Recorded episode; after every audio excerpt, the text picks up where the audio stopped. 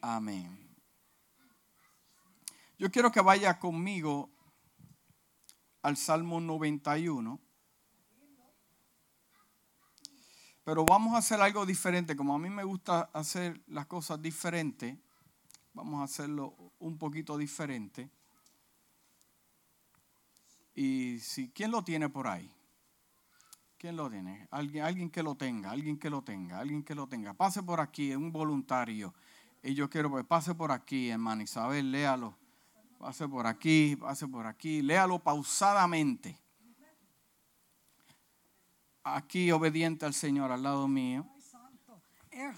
Hay gente que está bien. Aleluya. Salmo 91, morando bajo la sombra del Omnipotente. El que habita al abrigo del Altísimo morará bajo la sombra del Omnipotente. Diré yo a Jehová, esperanza mía y castillo mío, mi Dios en quien confiaré. Él te librará del lazo del cazador, de la peste destructora. Con su pluma te cubrirá y debajo de sus alas estarás seguro. Escudo y adarga es su verdad. No temerás el temor nocturno, ni saeta que vuele de día, ni de pestilencia que ande en oscuridad, ni mortandad que en medio del día destruya. Caerán a tu lado mil y diez mil a tu diestra, mas a ti no llegará. Ciertamente con tus ojos mirarás y verás la recompensa de los impíos. Porque has puesto a Jehová, que es mi esperanza, el Altísimo, por tu habitación. No te sobrevendrá mal, ni plaga tocará tu morada. Pues su sangre mandará cerca de ti, que te guarde en todos tus caminos. En las manos te llevará para que tu pie no tropiece en piedra. Sobre el león y el aspi pisarás, hollarás al cachorro del león y al dragón. Por cuanto en mí has puesto su amor, yo también lo libraré. Le pondré en alto por cuanto ha conocido mi nombre. Me invocará y yo le responderé. Amén. ¿Cuánto le gusta el Salmo 91? ¿Verdad? Es un salmo bien reconocido porque en tiempos de angustia, pues eh, lo queremos leer eh, y lo estudiamos. Yo quiero hablarte sobre algo porque pensamos que el Salmo 91 lo escribió David, ¿verdad? ¿Cuántos creen en eso? ¿Cuántos lo creen? Levante su mano. ¿Cuántos lo creen que lo escribió David? Yo he oído predicadores que dicen, aunque ande en valle de sombra de muerte, los predicadores dicen que fue que cuando él caminaba al valle a pelear con Goliat, amén, yo entiendo este asunto. Pero, ¿de dónde salió ese pensamiento que fue David? ¿Por qué? Eh, cuando usted lo lee en la Septuaginta, aquellos que han estudiado entienden qué es esto, que es la traducción de, eh, eh, en griego del Antiguo Testamento y, da esos detalles, pues la Septuaginta nos demuestra, nos da a entender que fue David. Pero cuando usted va a los datos hebreos y a la cultura hebrea y al pensamiento hebreo, dicen que no fue David el que lo escribió, que fue Moisés el que, que lo escribió. Y es bien interesante saber esto,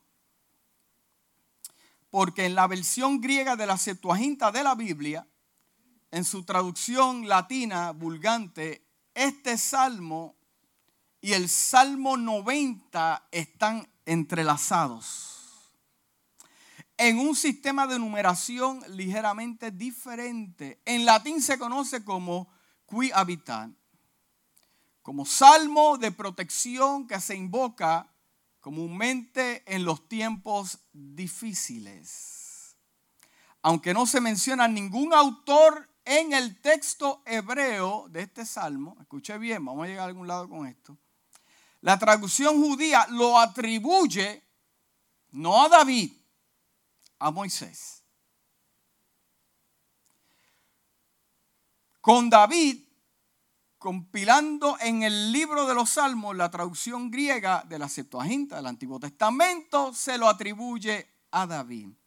Para los que no saben, el profeta Moisés, el profeta Moisés, Moisés eh, fue visto como el primer profeta de Israel, aunque hubieron otros que profetizaron, pero él, es el primero. Te estoy hablando no de acuerdo al pensamiento eclesiástico de las iglesias, te estoy hablando en el lenguaje hebreo. ¿Cuántos me están entendiendo lo que estoy hablando? Porque el asunto es que queremos hablar de ciertas raíces, ciertas culturas cuando no la conocemos. Entonces, para yo poder extraer el elemento genuino del significado de los autores inspirados por el Espíritu Santo, entonces yo tengo que entender su cultura para poder entonces yo poder funcionar. Amén. Entonces, el problema que nosotros tenemos es que repetimos lo que otro dijo porque no tenemos el tiempo para sentarnos y estudiar. Estamos ahí. Entonces, entendiendo eso, pues yo me voy a dónde? A las raíces. Y las raíces me dicen que Moisés, el profeta Moshe, escribió de 90, del Salmo 90 hasta el 100. Del Salmo 90 hasta el 100. Este salmo fue compuesto por Moisés, escuche bien claro, estamos hablando de acuerdo a la cultura hebrea. Le preguntas a cualquier rabino y te van a decir fue Moshe que escribió esto. Este salmo fue compuesto por Moisés para la tribu de Levi, que residía en el templo. Podemos ver algunos detalles en el Salmo 90. En este salmo Moisés profetizó acerca de la redención de su prolongado exilio actual.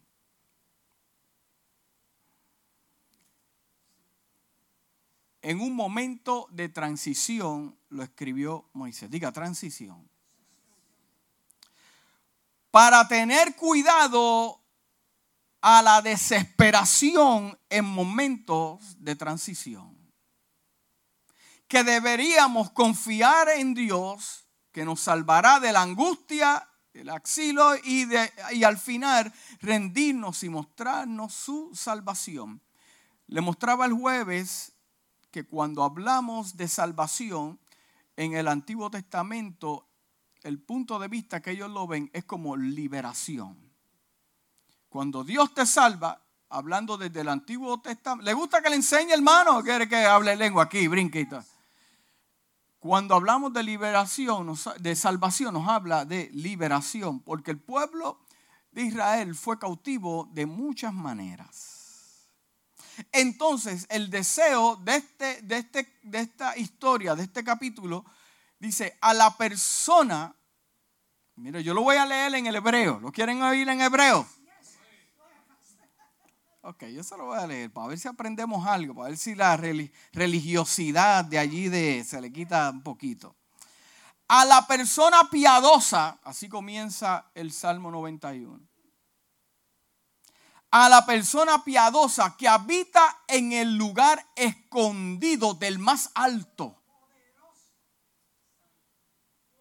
A la lo voy a leer otra vez. ¿Por qué? Porque si usted no entiende el primer versículo del Salmo 91, no lo va a entender nada.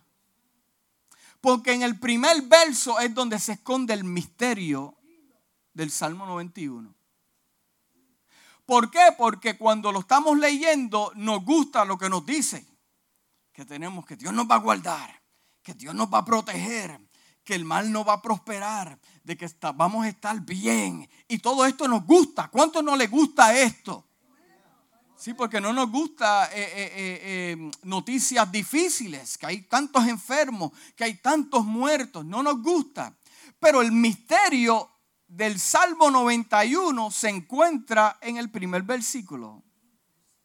Dice, a la persona piadosa que habita, que habita en el lugar escondido del más alto, que permanece a la sombra, del omnipotente. Escuche bien, en el verso el salmista llama a la persona que profundiza en el servicio de Dios y de los secretos ocultos de su palabra. Los secretos ocultos de su palabra. Dice, el salmista dice que quien cumpla la primera parte del verso, escuche bien, la primera parte del verso, merecerá la segunda parte porque el Salmo 91 se divide en dos partes. Habitará en el lugar escondido del Altísimo, porque algo escondido es donde muchos no pueden encontrar. Escuche bien. Y por lo tanto merecerá permanecer, diga, merecerá en otras palabras, tendrás el derecho de permanecer, permanecer estar quieto, a la sombra y la protección del omnipotente. O sea, me da el derecho de permanecer en la sombra y la protección del omnipotente. Pero vamos a romper el primer verso, ¿me permite? Vamos a romperlo. Dice, la persona piadosa, la definición de la persona piadosa es que siente o muestra pena o misericordia y compasión por la desgracia del sufrimiento ajeno o que, eh, de sufrimiento ajeno, que tiene una tendencia natural hacia la misericordia. eso, eso, eso me está diciendo a mí que no veo tanto mi carga, mi lucha, sino que veo la del hermano, la del amigo también. ¿Por qué? Porque una persona piadosa no es una persona egoísta que está buscando lo suyo. Y ahora yo entiendo que en el reino del Señor no pueden habitar gente egoísta buscando sus propias cosas, sino que nosotros estamos aquí para bendecir a otros, ayudar a otros y poner nuestra carga a un lado y tomar la del hermano. Estamos ahí, ¿verdad? Entonces, también nos habla que habita. Habita, me habla a mí de residencia. De que es el lugar donde yo vivo. No es el lugar que yo visito los domingos. No es el lugar que yo visito los domingos solamente. Cuando usted va a su casa, usted va a su casa todos los días, ¿verdad que sí? En esa casa usted come. En esa casa usted almacena. Sí, almacena papel toalla y almacena eh, y todo ese asunto, ¿verdad que sí? Usted va a su casa todos los días. Y en su casa usted recibe algún tipo de beneficio, ¿verdad que sí? Explícame, pastor, ¿cuál es el beneficio que tú recibes en la casa? Usted se, usted, se baña todos los días, ¿verdad que sí? Su esposa lo cuida y le tiene su comida ahí o sea, un beneficio que usted tiene cuando llega a la casa. Pero usted no vive en esa casa un día a la semana. Usted vive en esa casa todos los días. Entonces, cuando yo entiendo lo que el salmista está hablando, me habla a mí de un lugar que habito todos los días que transciende los jueves y los domingos. O sea, que es un lugar donde cuando yo me levanto por la mañana, yo puedo habitar ahí. Cuando voy de camino al trabajo, yo puedo habitar ahí. Que cuando voy a cualquier lugar, yo puedo habitar porque es el lugar de residencia, diga de residencia.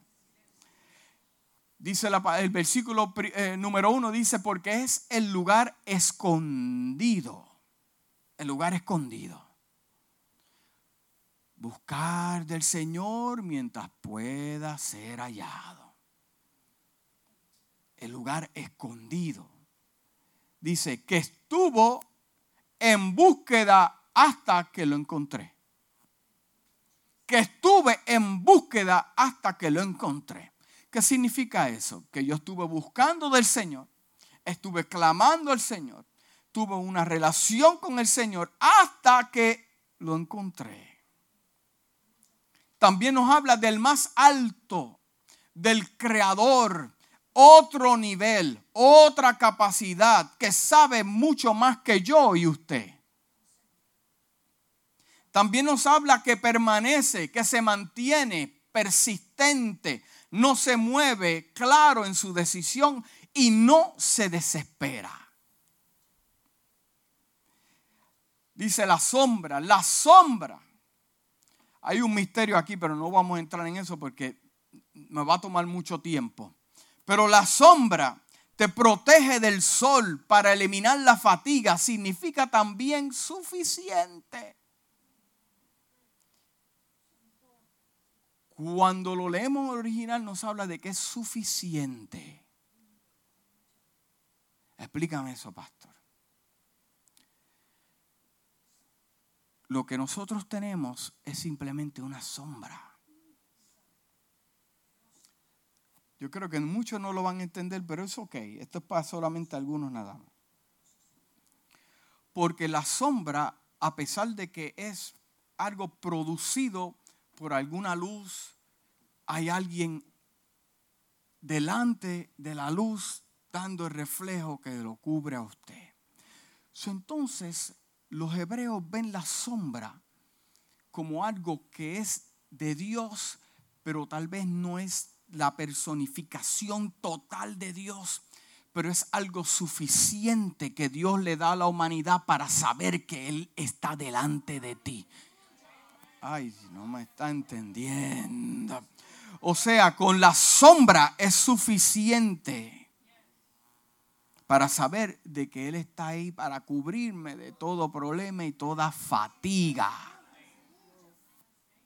Mm. También dice del omnipotente. Busqué la definición de omnipotente y dice que lo puede todo. Omnipotente que lo puede todo. Que no hay ni una cosa que él no pueda hacer. El versículo 2 en el original dice, escucha lo que te digo por amor a Dios quien es mi refugio y mi fortaleza, mi Dios en quien confío. El versículo 2 nos habla de adoración. Este versículo describe el corazón del salmista agradecido en adoración a Dios. Lo reconoce como qué? Como su refugio, su fortaleza. Tercero, en el Dios en quien confío la fe la tengo en ti y no en los hombres, está diciendo el samita. La fe la tengo en ti y no en los hombres. El versículo 3 dice, Él te salvará del que te quiere atrapar. Él te quiere, te va a salvar. O sea, salvar es te va a librar del que te quiere atrapar. De lo destructivo, de la peste destructora. Estas son metáforas de las tramas que tiene el enemigo para destruir tu vida. Y algunas veces somos ignorantes y débiles como pobres pajaritos y somos muy propensos a ser atraídos a nuestra destrucción por astutos enemigos. Pero si vivimos escondidos de Dios, nada nos puede tocar. El enemigo y sus agentes a menudo trabajan como lo hace el cazador. Como lo hace el cazador. El cazador trabaja en secreto. ¿Cuántos han visto los cazadores? Se ponen ropa para camuflajearse, así que se dice, entre los arbustos, las plantas pero no saben que Él está ahí y tiene la capacidad de destruirte. Él lo ve a usted, pero usted no lo ve a Él.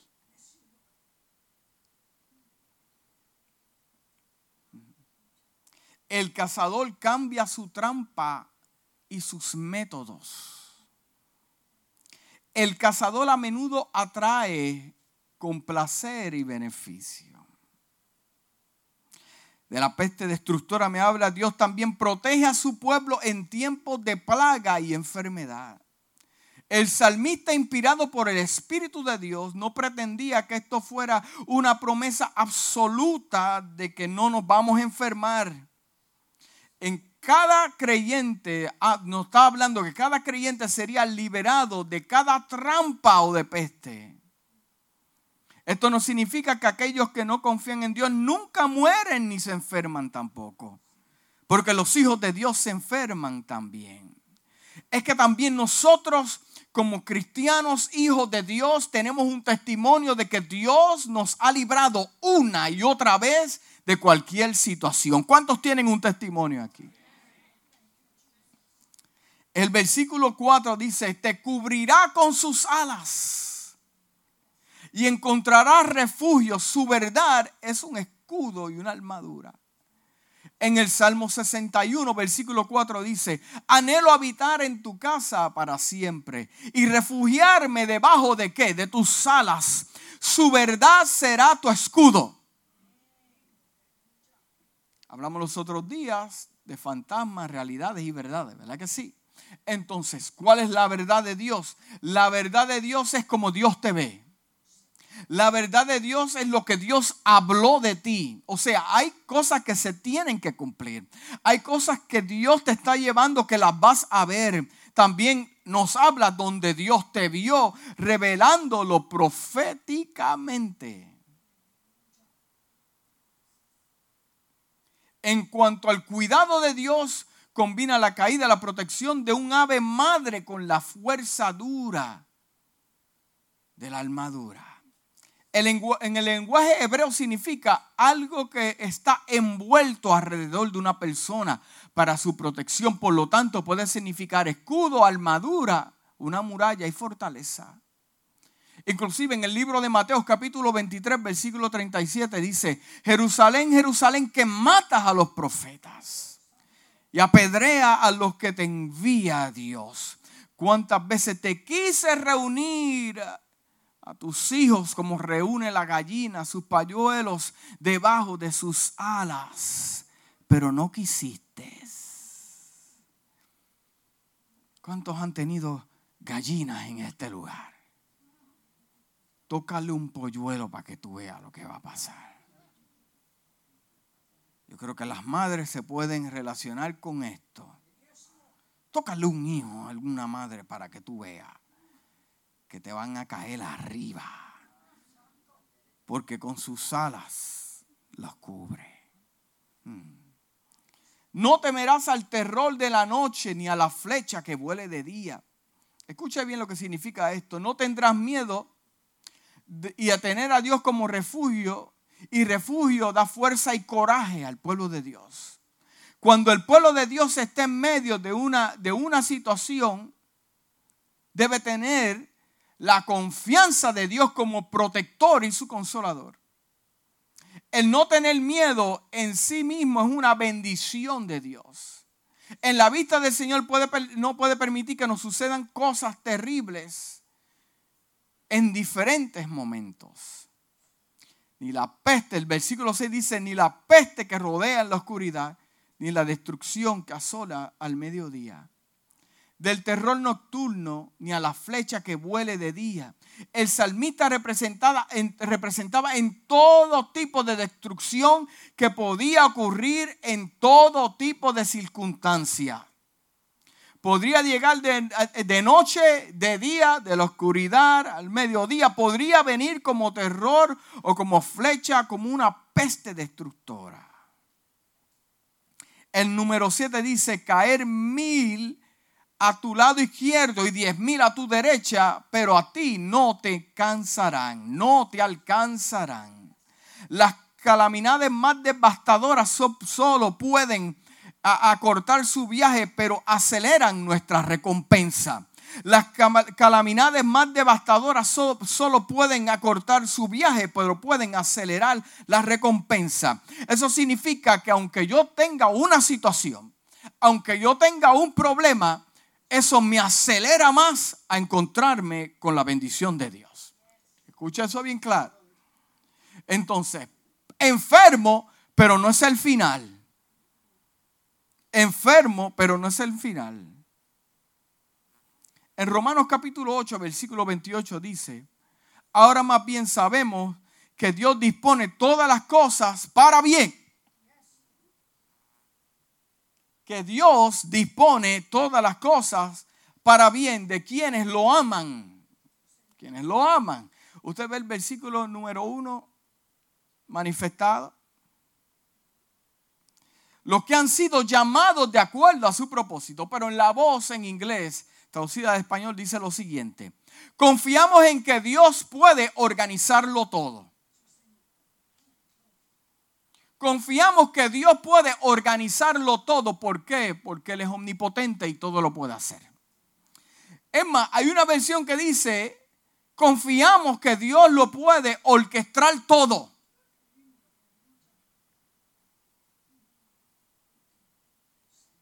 Lo puede orquestar todo. Puedo orquestar que si Dios tiene que trabajar con su carácter, te pone al peor empleado de la compañía a tu lado. Y tú pensando y reprendiendo al diablo, y fue Dios que lo orquestó para trabajar y moldear tu carácter. ¿Por qué? Porque si lo entiendo bien claro, todo obra para bien, porque hay un propósito para mi vida. yo siempre he dicho que si te vas de la iglesia huyendo de Pedro, te vas a encontrar a cuatro Pedros donde quiera que vayas, porque el problema no es la iglesia, es usted. O sea, confiamos que Dios lo puede organizar todo y orquestar todo. O sea, que todo tiene que pasar por el escritorio de Dios. Y Dios le da aprobación. Y si llega alguna enfermedad a mi vida y llegó, entienda bien claro, es porque Dios tiene el control de todas las cosas. Y hablamos el jueves que el, que tiene la última potestad y la última firma para dar la autorización a lo que llega a tu vida se llama Dios. Porque todo obra para bien. Diga, todo obra para bien. A leer el versículo completo. Dice, confiamos en que Dios puede organizarlo todo, orquestarlo todo, para trabajar hacia algo bueno. Para trabajar hacia algo bueno y hermoso cuando lo amamos y aceptamos su invitación a vivir de acuerdo a su plan. El versículo 8 dice, solo mirarás con los ojos y verás la retribución de los impíos, pero permanecerás salvo, dice el salmista. En otras palabras, solo mirarás a los ojos y verás la retribución de los impíos, pero usted va a permanecer libre, escondido ¿Por qué? Porque Dios te hace justicia. Y segundo, porque no serás preso. Y tercero, porque tampoco serás un esclavo. El versículo 9 dice, porque has dicho, está hablando él, Dios es mi refugio y has hecho tu refugio más alto. Porque has dicho, Dios es mi refugio o sea, el versículo 9 le está contestando al 8. Dice, porque has dicho, Dios es mi refugio y has hecho tu refugio más alto. ¿Cuál es su refugio en esta mañana? ¿Cuál es su refugio en esta mañana? Gloria a Dios por los médicos, gloria a Dios por la medicina. Gracias, Padre amado. Pero mi refugio es Dios. Mi refugio es Dios. O sea, porque mi refugio yo lo he hecho más alto que la capacidad humana. Y por eso es que nosotros confiamos en el Señor porque Dios sabe todo. El versículo 10 dice, no te caerá el mal y ninguna plaga se acercará a tu tienda. Escucha cómo lo está diciendo en el original. No te caerá el mar y ninguna plaga se acercará a tu tienda. O sea que puedes perder una batalla, pero ganarás la guerra. O sea que se acercarán las enfermedades y las situaciones, pero no te van a amarrar. Serás libre y tendrás vida. El versículo 11 dice, porque Él instruirá a sus ángeles en tu nombre para que te protejan en todos tus caminos, para que te ayuden, para que te den directrices. No solamente el Espíritu Santo de Dios, los ángeles le enseñan a usted. Los ángeles pelean a su favor. en todos tus caminos. O sea, la definición de protección es la siguiente. Acción para proteger, impedir que una persona o cosa eh, eh, venga para hacerte daño o que llegue o que llegue algo que lo produzca en todos tus caminos. O sea, los ángeles que me protejan en mi familia, en sus negocios, en sus ministerios y en sus trabajos. Y el, el Proverbios capítulo 3, versículo 6 dice, reconocer en todos tus caminos a Dios y Él va a enderezar tus veredas. Reconócelo en todos tus caminos, en tu familia, en tu negocio, en tu trabajo, en tu ministerio. Y Él va a poner qué? Va a enderezar. Va, lo va a poner en orden. Va a orquestar situaciones. Porque yo lo reconozco en la enfermedad, en lo que está pasando mundialmente y lo que está pasando con la iglesia. Voy a poner pausa aquí lo que está pasando con este virus no se compara con lo que viene para este mundo. Llámelo como usted lo quiera llamar. Pero lo que viene para este mundo es algo terrible. Los tiempos se están avanzando, están avanzando en la cara de la gente y no se están dando cuenta. Cuando empezó, comenzó el 2020, los mensajes eran hermosos. 2020, eh, eh, eh, año de visión clara, año, pero, pero 2020 no es año solamente de visión clara, es que tiene que haber un año de compromiso con Dios. Y desde que comenzó el 2020, lo que la, la, tierra ha hecho es temblar por causa del pecado y la desobediencia ah, eso no me gusta, eso no lo dice. Eh, no, no, no lo dice. No ha sido la única plaga. En el 1918 vino la plaga eh, eh, Spanish flu. Y hoy le tocaron a los chinos. Han habido plagas y virus en todos estos tiempos. Y la gente se alarma como que nunca ha habido nada. Y la gente atormentada. El corazón de muchos le va a reventar en el pecho cuando vean lo que va a ocurrir en este mundo. Eso lo están diciendo desde el día que nací. ¿Te acuerdas la historia del lobo? Viene el lobo, viene el lobo y no venía y la gente se puso hasta que llegó el lobo. Para Nochebuena cogió a los cerditos.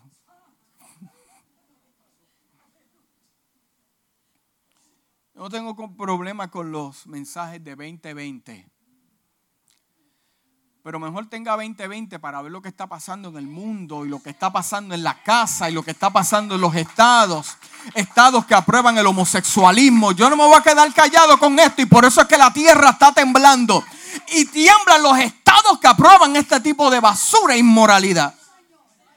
No me gustó el mensaje, pastor. You know what? Te lo voy a decir en inglés y te lo voy a traducir en español. I don't care, no me interesa.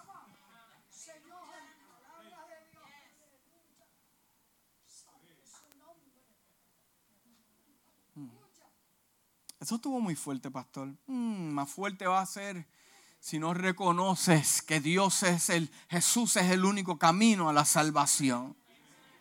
Ahí está fuerte, eso está fuerte, eso está fuerte. Eh, eh, eh, es increíble porque en las redes sociales como que la gente se contagia. Y es como la última sensación de... Y empieza la gente a hacer sus bromas y hacer sus bromas y hacer sus bromas. Sí, hacer sus bromitas y usted lo ve, no, no. Eh, eh, eh, vi algo que, bueno, yo me quedo en mi casa y en tu casa te vas para la playa, sí, porque es spring break, se van para la playa, oye, y no vienen a la iglesia y se toman fotos ahí en la... Y hay un virus azotando, pero ellos... Y foto ahí, pa, pa.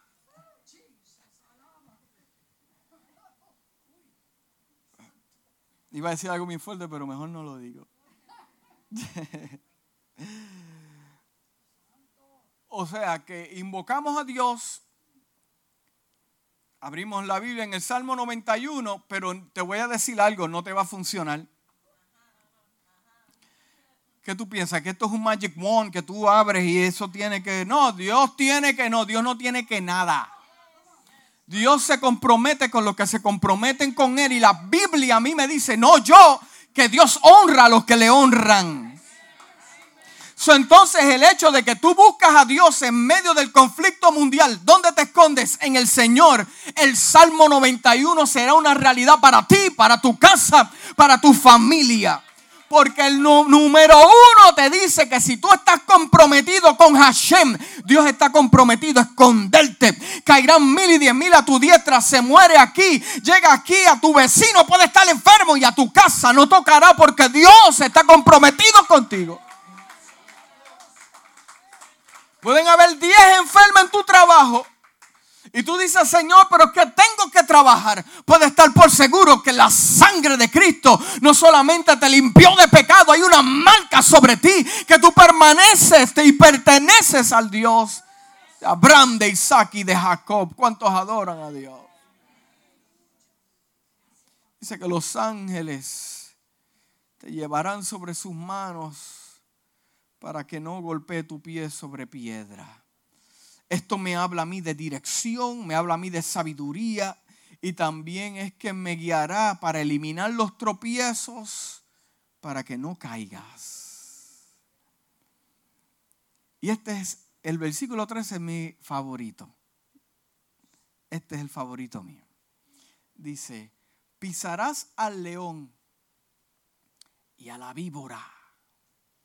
Pisotearás al joven león y a la serpiente. La versión que leyó el hermano Isabel habla sobre el dragón. Estamos ahí, ¿verdad? Porque esto me habla a mí de cuatro cosas. Escuche bien lo que le voy a enseñar. De cuatro cosas. Me habla a mí de depredadores que en inglés predators, que vienen a alimentarse de una presa. Cuatro. Cuatro cosas. Escúchame bien. El salmista lo que me está hablando son de las cuatro estaciones del año. ¿Cuántas estaciones hay en el año? ¿Cuántos predators hay? En cada estación te visitará algo. Escúchame bien. El salmista lo que te está diciendo es que en cada estación te va a visitar algo. Te visitará el león, te visitará la víbora, el joven león y la serpiente. Habla de cuatro épocas.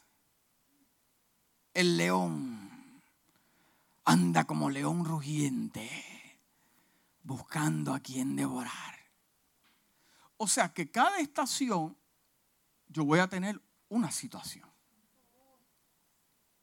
Hoy usted puede estar bien y cuando usted está pasando de una transición, como lo está pasando el pueblo de Egipto, si lo escribió Moisés y tratando de ver las cosas de acá, del lado de acá, como lo está viendo el autor, él está escribiendo estas cosas en la transición de Egipto a la tierra prometida. ¿Me está entendiendo ahí?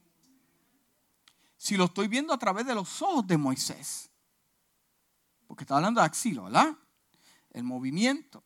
Y en ese desierto me visitará diferentes cosas.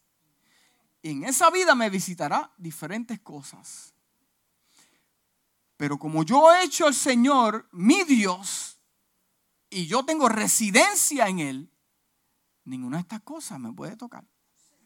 O sea que en cada etapa de mi vida yo me voy a encontrar con algo. Pero al final usted está de pie. Al final usted estará de pie. ¿Por qué te estoy hablando de este mensaje, hermano? Porque entienda algo bien claro que usted no sabe lo que tiene. Usted tiene la protección de Dios sobre su casa, sobre sus hijos. Y aunque pase esta temporada, tengo noticias para usted. Va a llegar otra. Y cada estación trae su asunto. En el frío usted se pone el jaque. En el calor, ¡qué calor!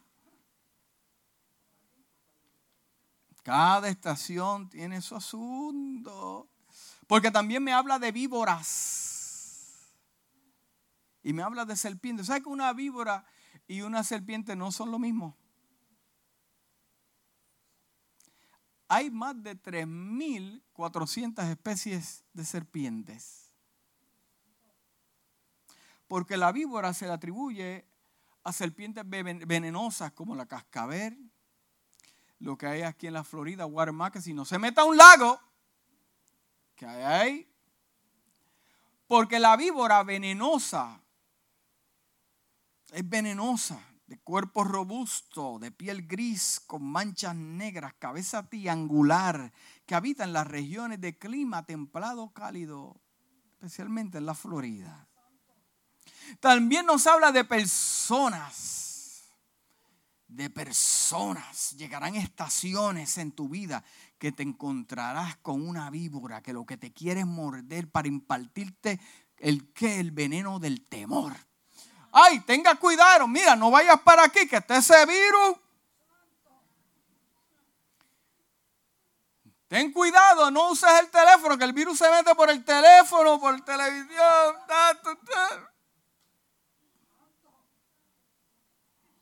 Que en diferentes momentos va a llegar alguien negativo a tu vida. Habla de cuatro estaciones. El 14 dice, porque Él me desea, lo libraré, lo fortificaré, porque Él sabe mi nombre.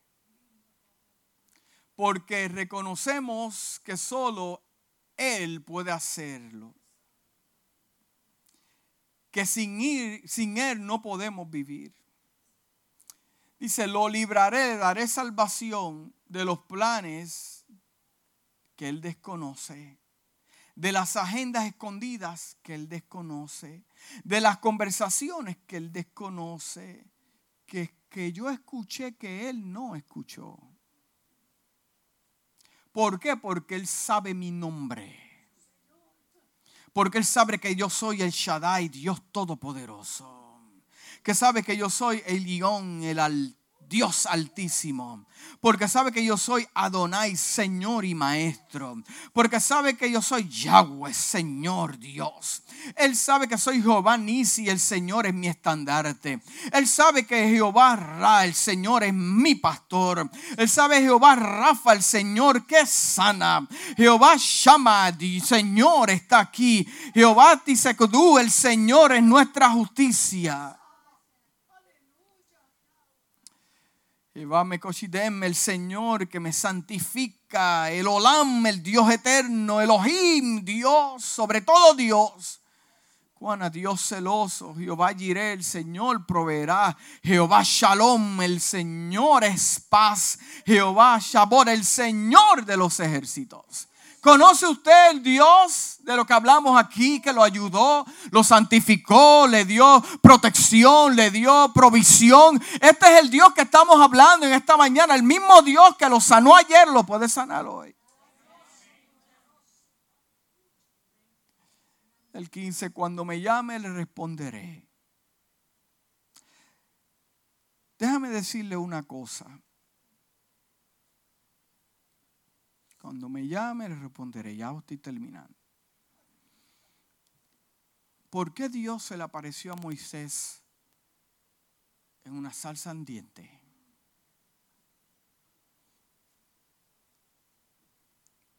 ¿Por qué? Dígame, ¿cómo fue que se le enseñaron en el instituto? ¿Por qué fue que el Señor se le apareció? ¿Por qué no escogió otro árbol.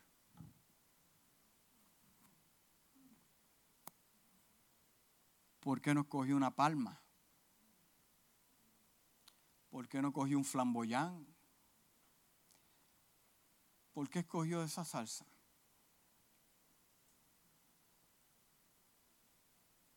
Le llamó la atención, a Moisés lo detuvo se le quedó observando. Sé que las salsas contienen espinas y el fuego la quemaba y no se consumía. Dice el comentarista rabino la siguiente, que me voló la cabeza. Lo que pasa es que Dios le está diciendo a Moisés, yo estoy entre medio de espinos, como está mi pueblo en Egipto. Y yo lo que le estoy dejando saber a mi pueblo es que también yo siento lo que mi pueblo está sintiendo. ¿Por qué escogió la salsa y manifestar su fuego y su presencia en la salsa? Diciendo que yo también siento las espinas que siente mi pueblo. Nadie me había enseñado eso. O sea que Dios sabe que en el momento de prueba, Dios sabe lo que yo estoy pasando. Y le dijo a Moisés, it's time to go, go get my people. Porque yo estoy escuchando el clamor de ellos, el clamor de ellos llega al cielo. Que Dios sabe lo que yo estoy pasando. Él sabe los insultos. Él conoce la injusticia. Por eso es que la Biblia dice que hay que tener cuidado lo que uno le haga a un prójimo. Porque no se lo estás haciendo a él, se lo estás haciendo a Dios. Porque Dios siente lo que usted está sintiendo. ¿Por qué estamos hablando de estas palabras? Para que no tenga temor. Porque si usted es un hijo de Dios y usted está escondido en el Señor, y usted ha hecho residencia en el Señor, usted no tiene que tener temor. Que tenga temor el que vive su vida depravada, el que no tiene fe ni esperanza. Pero también para ellos hay un lugar de residencia que si deciden arreglar su vida, estarán para bien. El versículo 16 dice, y con esto termino ya, lo saciaré con una larga vida y le mostraré mi salvación. Hmm. ¿Usted sabe lo que está diciendo Moisés en este salmo? Mire lo que está diciendo. Que si usted es piadoso, escúcheme bien, esto, esto es hermoso. Que si usted es piadoso y usted muere en la transición, cuando Dios le ha prometido que va a llegar a algún lugar y usted muere en la transición, mira lo que dice en este comentario, dice que en el día en que venga la resurrección de los muertos, mira lo que está diciendo esto, lo voy a leer. Dice, vivirá para mi salvación. Si muere durante el tiempo de transición, le devolveré la vida durante la resurrección de la muerte que ocurrirá en el momento de la futura redención. Yo entiendo que mi salvación viene por medio de qué? Por medio de Jesús. Y aunque vamos a decir que el Señor venga en esta, en esta noche y yo no vea lo que viene en el futuro, a mí eso no me atormenta porque yo voy a resucitar y yo voy a ver todas las promesas de Dios cumplidas, no siendo simplemente egoísta para mí, pero ver cumplida lo que ha cumplido con todas las personas. ¿Cuánto dan gloria a Dios?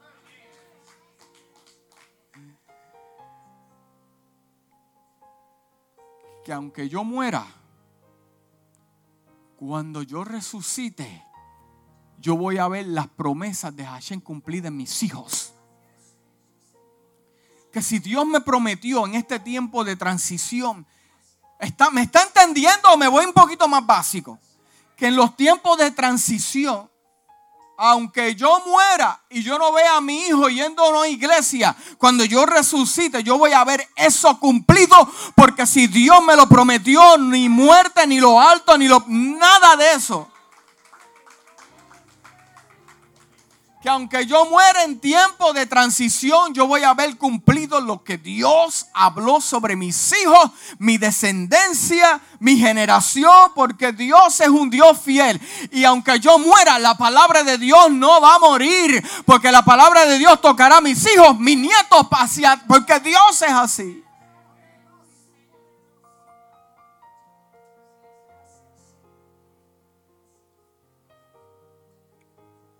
Acuérdate de algo, iglesia.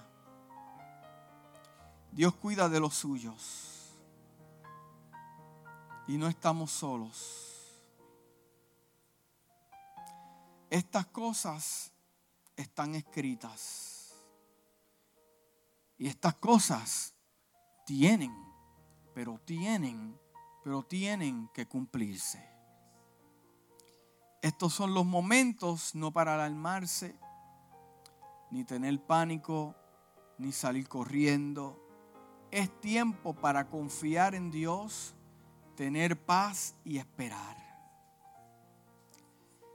Dichosos somos de vivir en tiempos como este, de ver la palabra profética de Dios ser cumplida.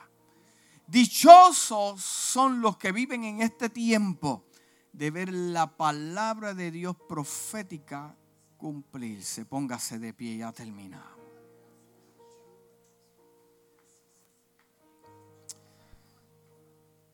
Esta es una mañana para usted tener un momento de intimidad con Dios ahí donde está.